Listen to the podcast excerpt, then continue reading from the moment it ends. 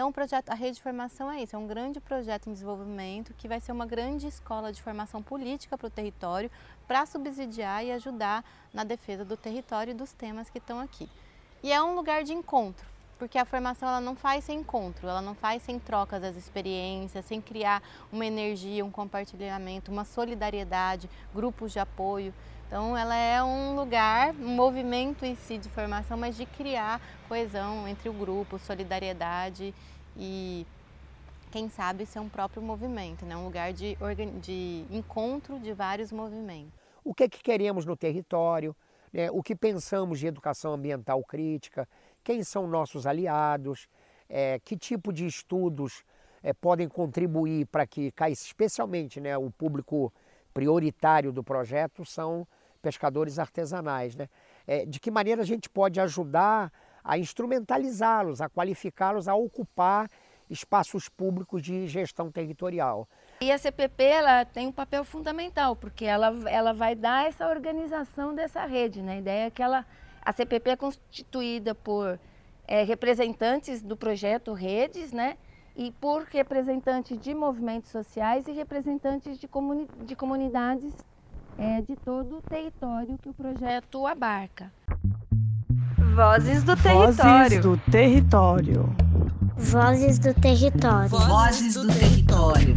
Vozes, do, território. Nhanderecoa, Nhamombarete, Jachoqueroa, Nhanembarete. Olá, sejam bem-vindas, bem-vindas e bem-vindos ao podcast Vozes do Território, uma produção do Observatório de Territórios Sustentáveis e Saudáveis da Bocaina, uma parceria entre a Fiocruz e o Fórum de Comunidades Tradicionais de Grande dos Reis, Paraty e Ubatuba. E aí, tá curtindo essa série nova sobre a rede de formação socioambiental do Projeto Redes, que foi lançada em junho, durante a primeira caravana do Bem Viver em Angra dos Reis? Eu sou Maite Freitas e a gente vai continuar ouvindo Domingos Nobres e Aline Tavares, mas neste episódio eu convidei a Mônica Schiavinato, que também integra o Núcleo de Gestão Político-Pedagógica, para explicar o que é a CPP. Eu sei que com este tanto de sigla a gente pode se confundir, mas ouve até o fim este episódio que com certeza você vai sair, primeiro, entendendo a rede de formação socioambiental e segundo, você vai sair inspirada ou inspirado a conversar na escola do seu filho, da sua filha e conhecer o projeto político-pedagógico em que ele estuda. Vamos lá? Sou a Mônica, Mônica Schiavinato. Eu sou pesquisadora associada da Unesp e também sou integrante aí do Observatório, do Observatório Territórios Sustentáveis e Saudáveis da Bocaina e no OTS eu estou no projeto Redes, na coordenação político-pedagógica é, do projeto Redes, né, no núcleo gestor. E dentro do núcleo gestor eu acompanho o MESO São Paulo. Sou Domingos Nobre, eu sou professor pesquisador do Instituto de Educação de Angra dos Reis, da Universidade Federal Fluminense. Aqui no projeto Redes eu componho a equipe que nós chamamos de NGPP, Núcleo de Gestão Político-Pedagógica. Eu me chamo Aline, eu trabalho no Observatório dos Territórios Sustentáveis e Saudáveis e eu atuo no Projeto Rede como coordenadora político-pedagógica. Então, a CPP, né, que é a Coordenação Político-Pedagógica, ela tem um papel de, de olhar, de pensar, né, assim, construir junto com os parceiros, junto com educadores, junto com as comunidades, é, essa rede de formação socioambiental. Né? A proposta de, de uma rede que articule esse território grande, né? os três mesos, né? Meso São Paulo, Meso Inter, Meso Rio, e que a partir dessa rede a gente tenha um espaço de mobilização, de articulação, de formação, um espaço onde as comunidades possam, os movimentos sociais possam é, participar, possam usar, né, acessar como um espaço de trocas, de intercâmbio, espaço de formação política, espaço de pensar, né, construir conhecimento, pensar é, o território, né, que território se quer. Toda rede de formação ou toda instituição educativa carece de um projeto político-pedagógico. Um projeto político-pedagógico seria como, vamos dizer, as diretrizes mais gerais, a orientação política, a orientação pedagógica que a rede vai ter. Então, é, esse, esse conjunto de oficinas e de encontros que a gente vem tendo nesse momento também tem esse objetivo, entre outros, o de ajudar a construir o que a gente simplifica falando PPP, Projeto Político Pedagógico.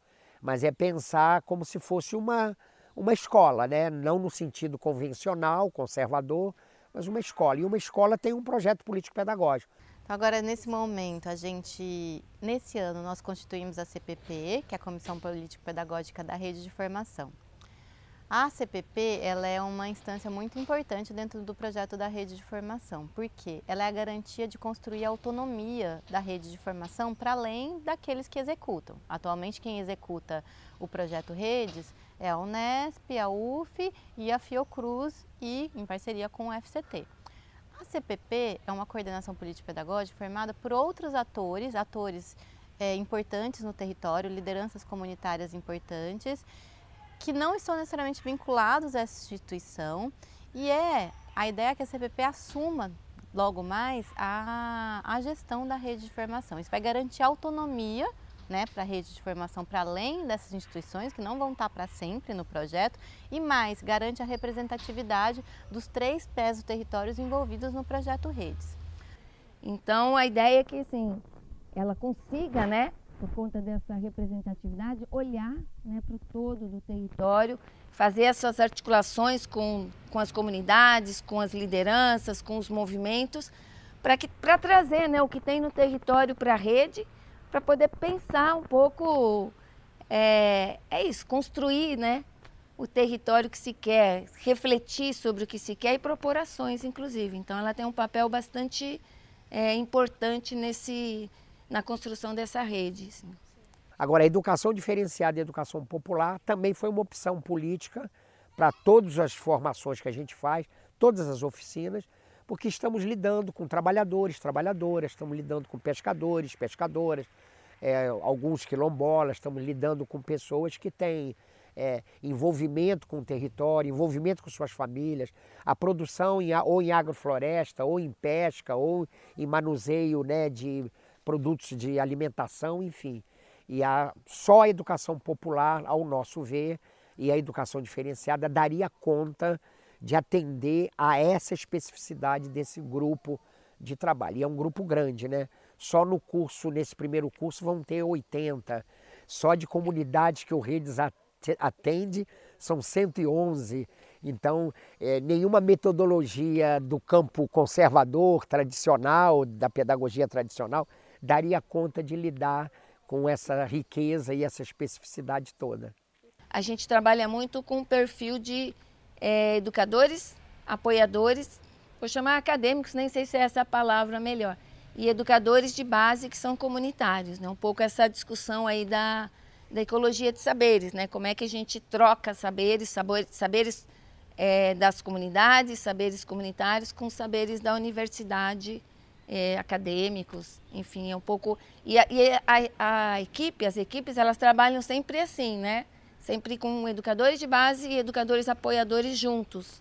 Então, são eles quando vão a campo, quando vão nas comunidades, estão sempre ou em dupla ou em trio, mas sempre tendo educadores de base e educadores é, apoiadores, exatamente para que esse processo de, de troca de saberes seja, seja de fato né, efetivado na prática mesmo, né?